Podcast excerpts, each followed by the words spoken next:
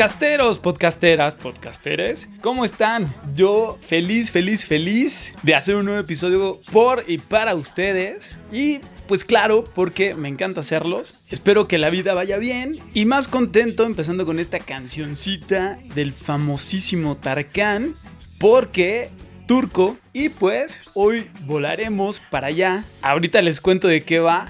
Mi nombre es Eduardo Ríos. Esto es Tú no me mandas. Y súbanle, para que como dicen en las novelas turcas, que me estoy echando con la moder en las noches, que lo disfruten.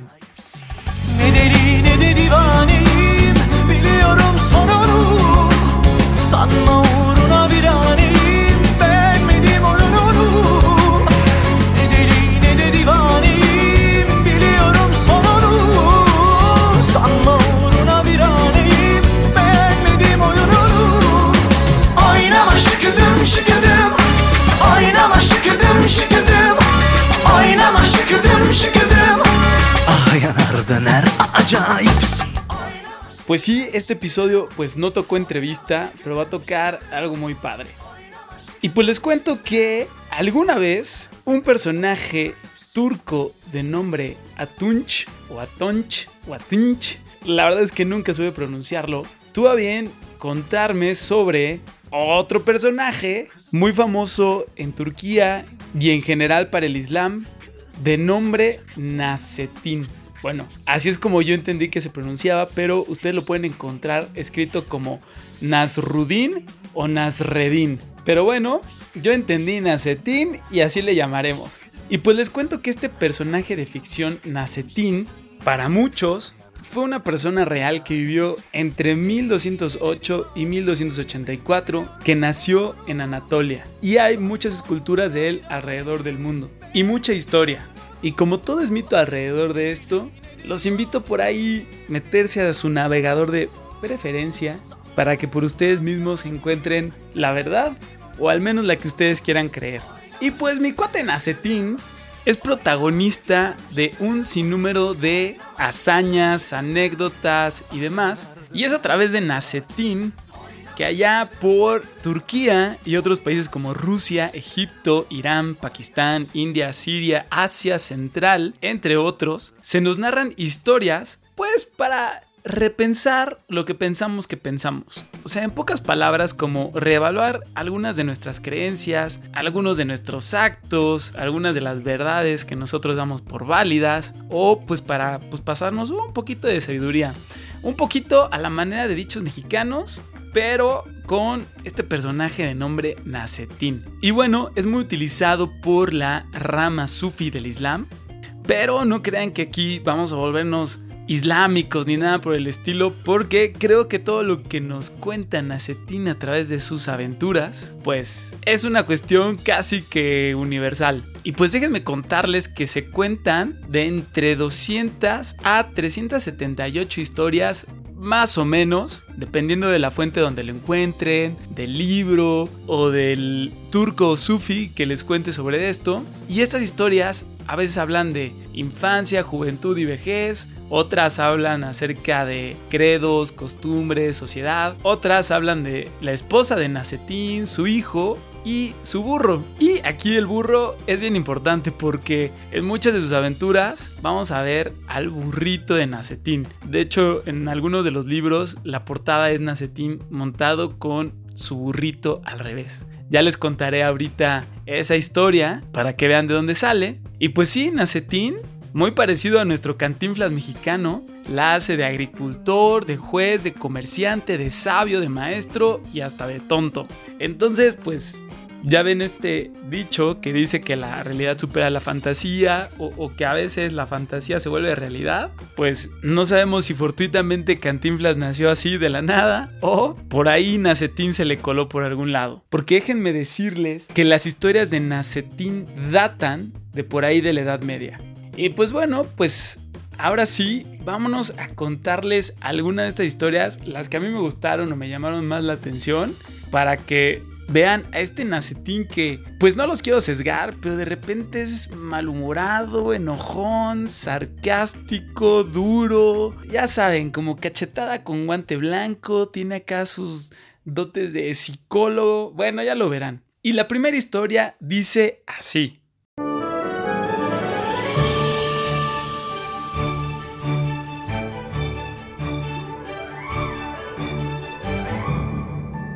Nacetín sube al púlpito y pregunta a los congregados, ¿saben lo que les voy a decir? ¿Cómo podemos saberlo? Responden los congregados. No lo sabemos.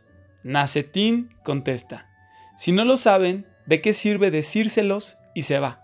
En otra ocasión, vuelve a subir al púlpito y pregunta, ¿saben lo que les voy a decir?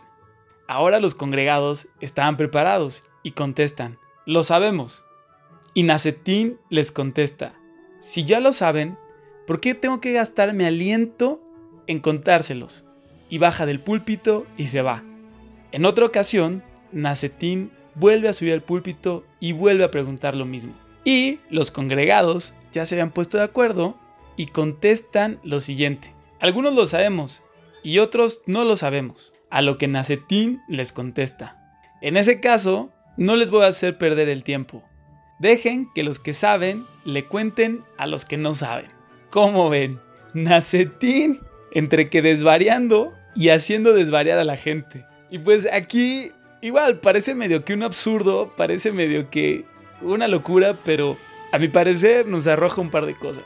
Una, que muchas veces cuando nosotros consideramos a alguien sabio o inteligente o una autoridad, nos da miedo como confrontarlo al 100% cuando algo no nos hace lógica o no nos parece o no nos estamos de acuerdo, ¿no? Aquí la gente pues nunca se le enfrentó a Nacetín diciéndole, oye, a ver, no nos estás diciendo nada, ¿de qué, de qué nos está hablando, no? O sea, a lo mejor era un timador y, la gente, pues por esta autoridad que representaba a Nacetín, decidieron no enfrentarlo de una manera directa.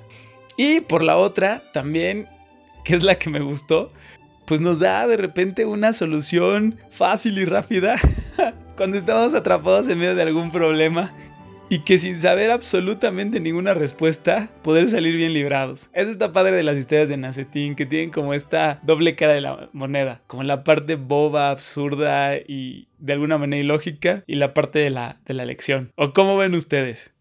Vamos a ver niños. ¿Ustedes saben lo que es gramática? ¿Cómo lo van a saber si andan de pinta nomás ahí jugando timbirichi y tripas de gato? Pero no importa. Para eso estoy aquí, para decírselos. Gramática es el arte o la ciencia, pues en esto no nos hemos puesto de acuerdo, que nos enseña a leer y a escribir correctamente el idioma castellano. No se dice idioma, se dice idioma de raíz latina. Sí, pero yo no hablo de esa raíz. Yo hablo de la raíz india, por eso digo idioma. Ah, eso no lo sabía. Ni yo tampoco, pero para eso estamos aquí.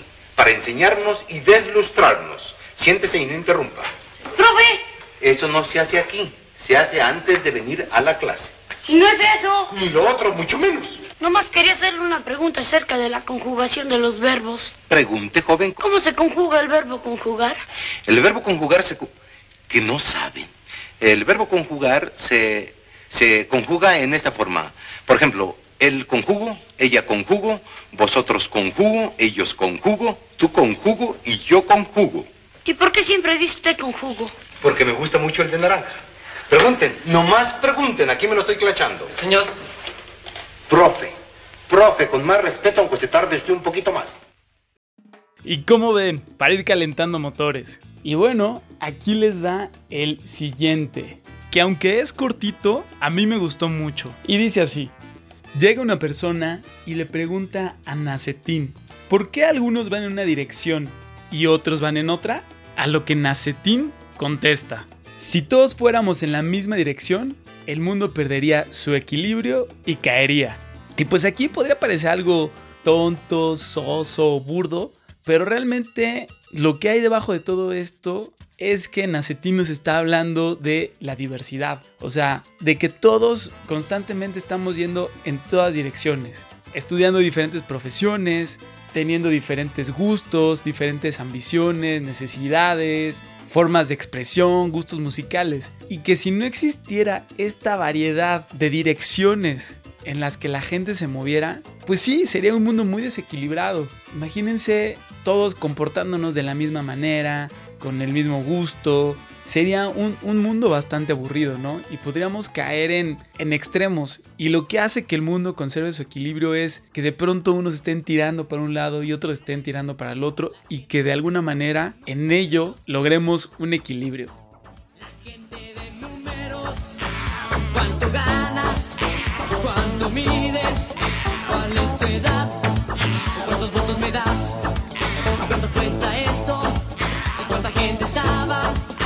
Es el impuesto? ¿Qué se hace con el resto? Un millón trescientos veinticuatro mil que van vestidos como tú, pero no son como tú. Eso piensas siempre tú,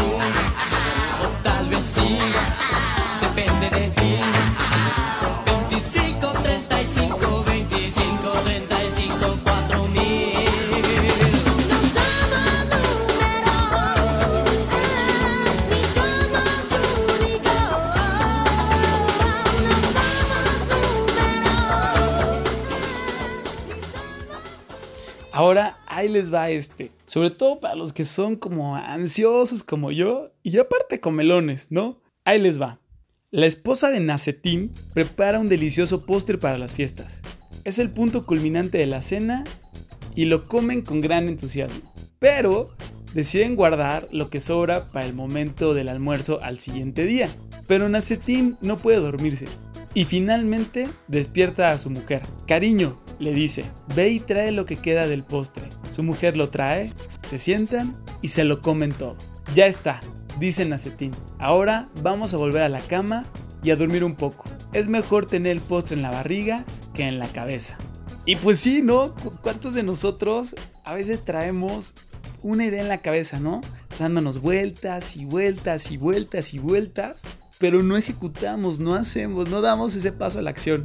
Y podemos estar justo en la noche, sobre todo, pensando y pensando y pensando y repensando, y no nos deja dormir y, estamos hasta elaborando toda una historia alrededor de esa cuestión que queremos ejecutar, pero no ejecutamos.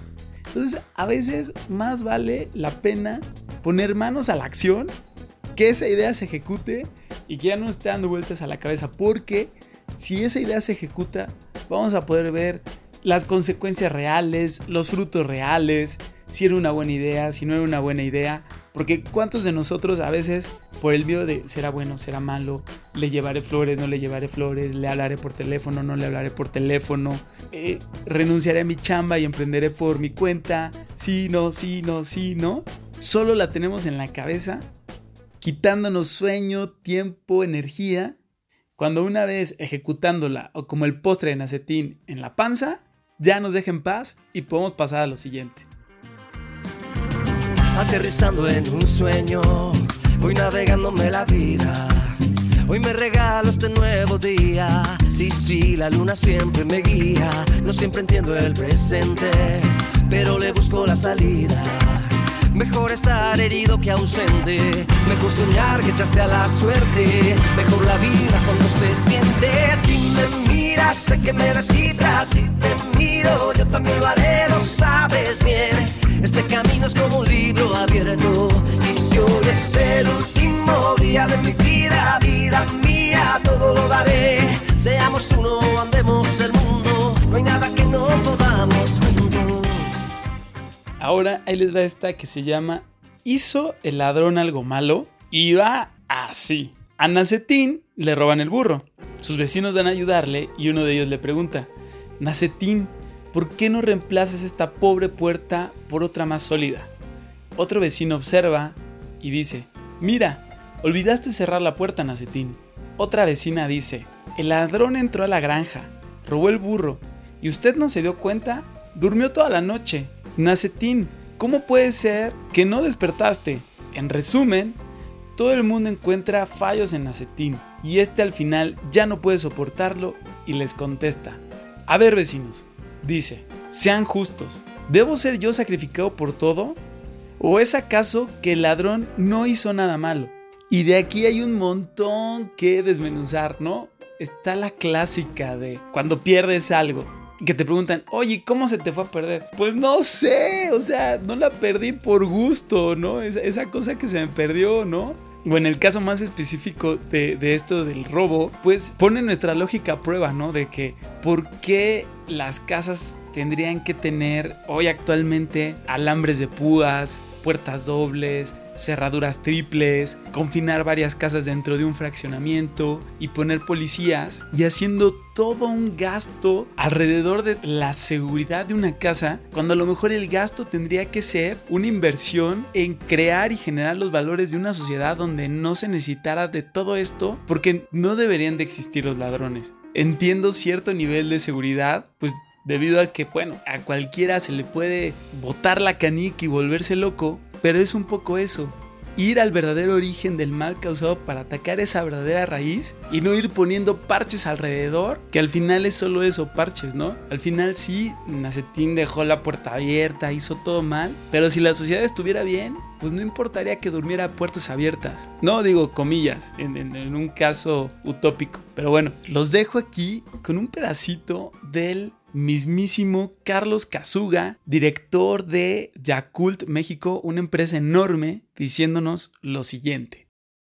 Y usted no se imagina lo que México tiene que gastar en instituciones gubernamentales, en universidades que supone están dando educación, ¿eh? en bancos, en supermercados, en tener que poner policías a la entrada Así es. y después poner otro y contratar otros policías para que vigilen a esos mismos policías, carajo. ¿Cuánto estamos perdiendo México por estas pendejadas? ¿Cuánto? Un dineral. Entonces no nos quejemos, pues nosotros somos los mismos culpables de todo lo que estamos haciendo. Y esto es a base de la educación. ¿Cómo ven? Pues ahora les quiero compartir uno que se llama Come, abrigo, come. Y dice así, Nacetín es invitado a un banquete. Acude vestido informalmente y nadie le presta atención. Él está sorprendido porque lo conocen. Vuelve a casa, se pone su lujoso abrigo de piel y regresa al banquete. Esta vez le saludan en la entrada y le conducen al asiento más selecto. Cuando se sirve la sopa, Nacetín introduce el cuello del abrigo dentro del plato de sopa diciendo, Come mi abrigo, come. Asombradas, algunas de las personas le preguntan por qué está haciendo eso, a lo que Nacetín les responde, visto que el banquete es para el abrigo de piel, el abrigo de piel es el que ha de comer. Fin. pues aquí yo creo que ya desde esa época, y es algo que hoy en día continúa, es que sí o sí nos dejamos guiar por la apariencia exterior de la persona.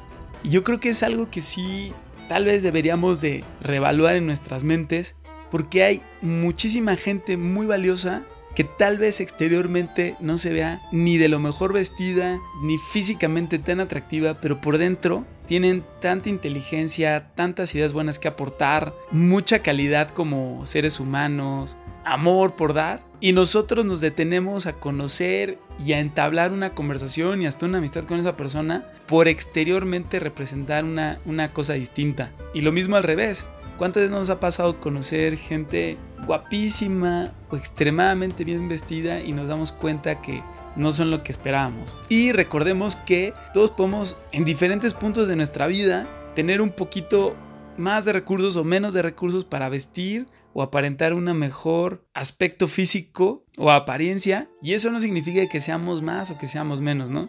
Yo siempre luego cuento esta historia de que, que en mi quehacer de arquitecto pues me toca visitar clientes en casas en fraccionamientos y que cuando he ido en un coche lavadito, de modelo más reciente, de una línea mejorcita, a la entrada de los fraccionamientos, paso perfecto, sin muchas preguntas, adelante joven caballero, pase usted.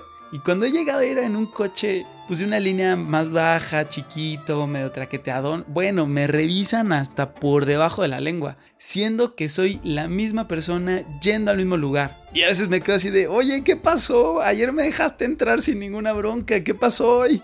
Y esto mismo pasa también con cuestiones materiales e históricas. Hay veces que se demuelen sitios históricos por no conocer el valor real de estos y porque simplemente hoy por hoy se ven desgastados, derruidos, eh, necesitan mucha inversión y, y al no entender lo que hay detrás de ese aspecto, ¡pum! Vámonos, ¿no?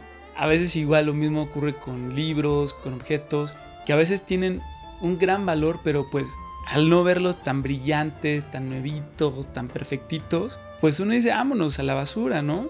Y de ahí nos podemos ir más profundo. A veces con los adultos mayores, ¿no? Que por estar ya en una etapa más avanzada de sus vidas, pues tendemos a desvalorizarlos porque nos repiten mucho una misma idea a veces, porque su rapidez no es la misma con la que pensamos nosotros, pero con tantita paciencia y con un poquito de ganitas, podríamos quitar eso que esté encima, ese abrigo o ropa desgastada como la que tenía Nacetín y encontrar un tesoro detrás. Ya no ando en esto porque hay mucho que desmenuzar, pero se los dejo ahí de tarea. Hay una más.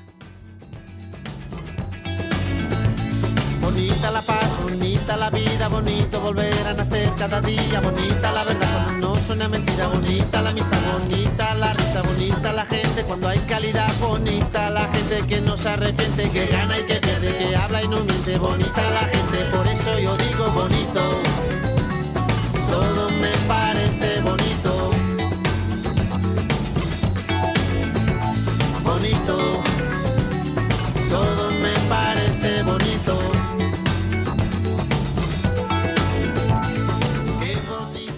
Ahora ahí les va esta cortita que tiene que ver con su burrito, como les había dicho. Y dice, Nacetín se cae de su burro.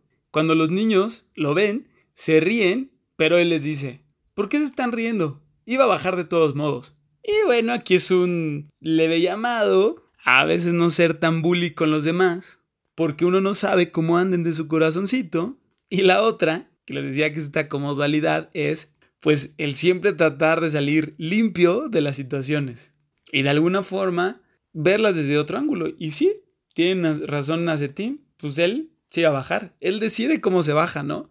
Si quiere bajar cayéndose, pues que baje cayéndose. Y ahora sí, ¿no? Como decimos aquí, pues tú no me mandas. Nadie le manda a Nacetín. Y también, quién sabe, en el futuro nos encontremos en la misma situación y alguien nos pague con la misma moneda. Con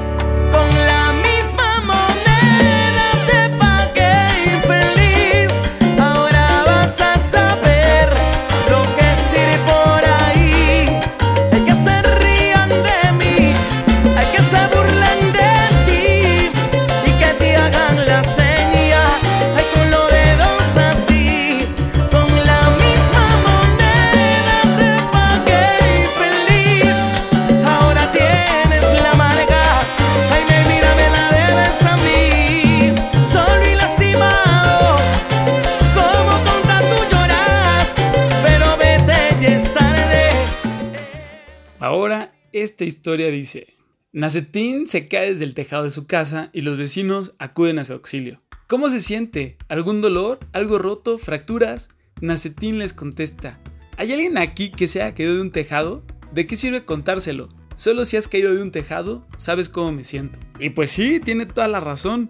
Y aquí hay un viejo dicho mexicano que dice, nadie sabe lo que trae en el morral más que el que lo va cargando. Y es bien cierto, ¿no? ¿Cuántos de nosotros a veces queriendo consolar a un amigo, un familiar, a alguien, le decimos, yo sé lo que te pasa, entiendo tu dolor, ¿no? Pero realmente así entenderlo, sentirlo y comprenderlo al 100%, pues no, porque pues para empezar, cada uno traemos diferentes formas de pensar y entender la vida. De modo que sería casi imposible pues meternos en la cabeza del otro y que con esos pensamientos entendamos la manera en que esa persona está recibiendo ese, ese mal evento o esa cosa mala que le pasó, ¿no?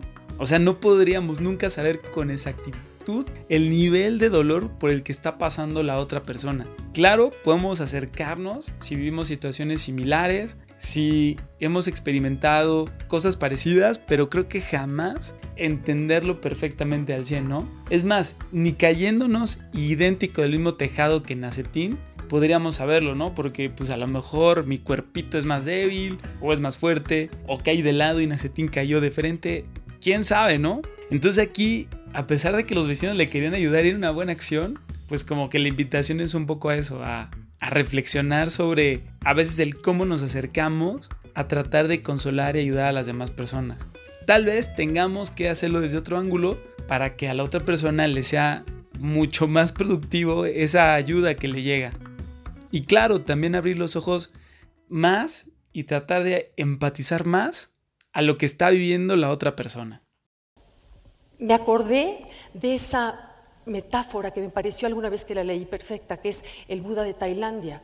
Hace 50 años, un grupo de monjes budistas en Tailandia deciden mover un, Buda de terracota porque estaba albergado dentro de un templo de 800 años de antigüedad que amenazaba con derruirse y destruir su Buda. Así que deciden meterle unas cuñas al Buda para trasladarlo. En el momento de hacerlo, se dieron cuenta que se agrietaba este, este Buda de terracota.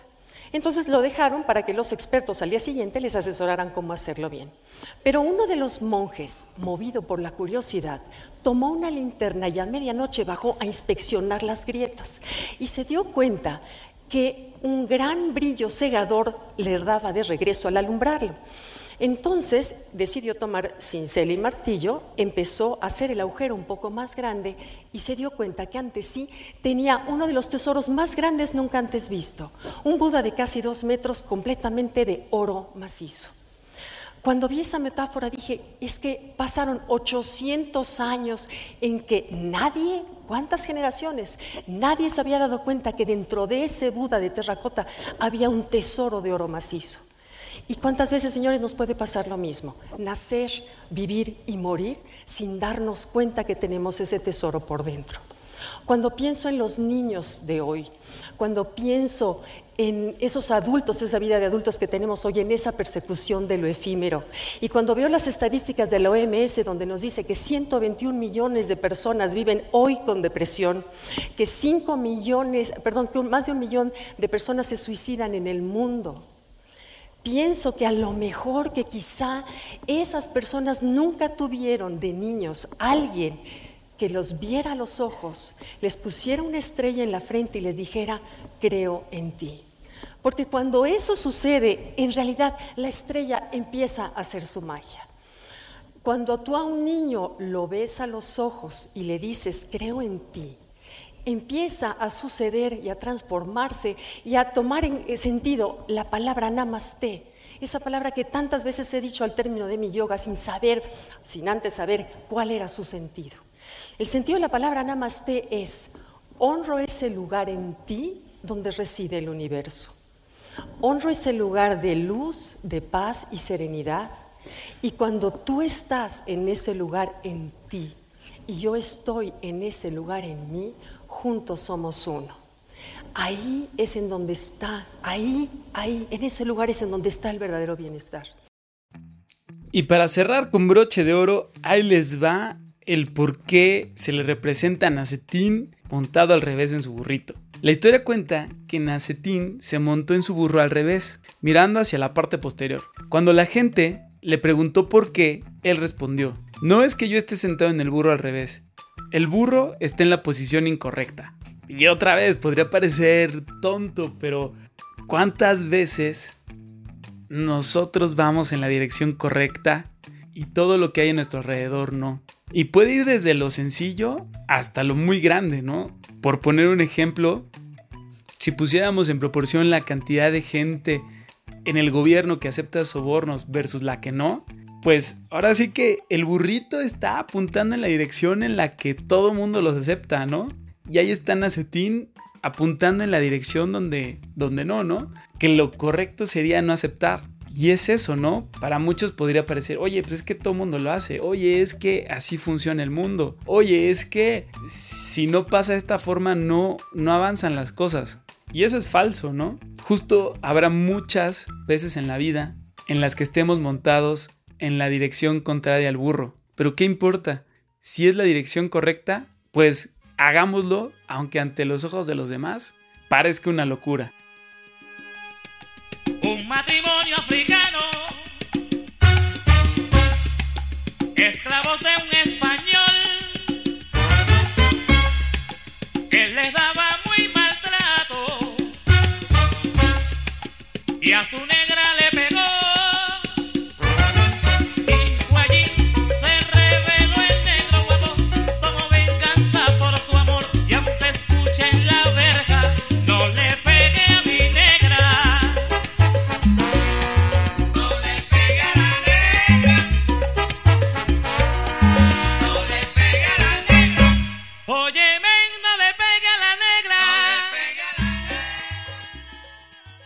Y pues con esta última historia que les conté, cerramos el podcast por el día de hoy.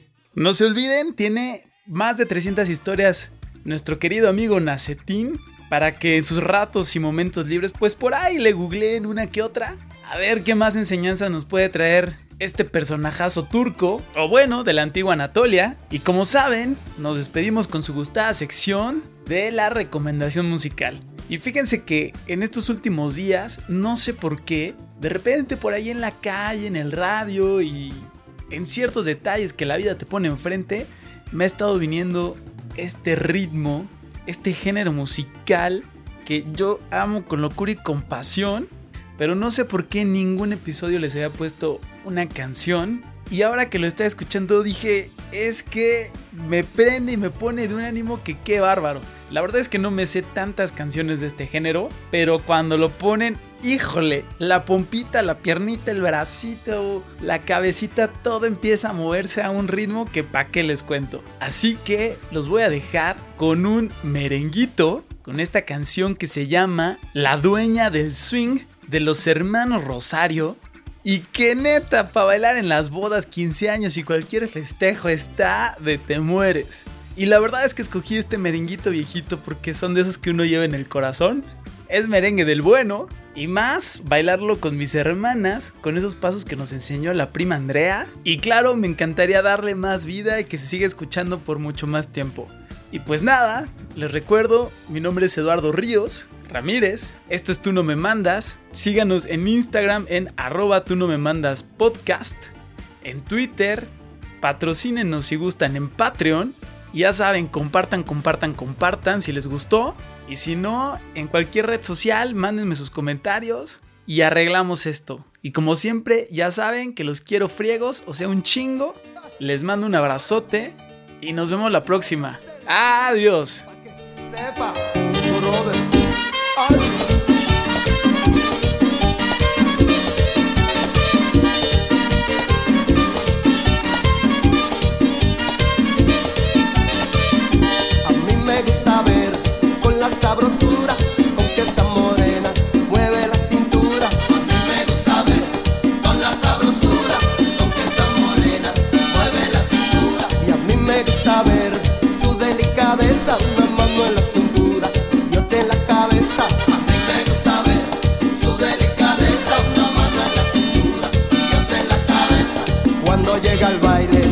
llama la atención.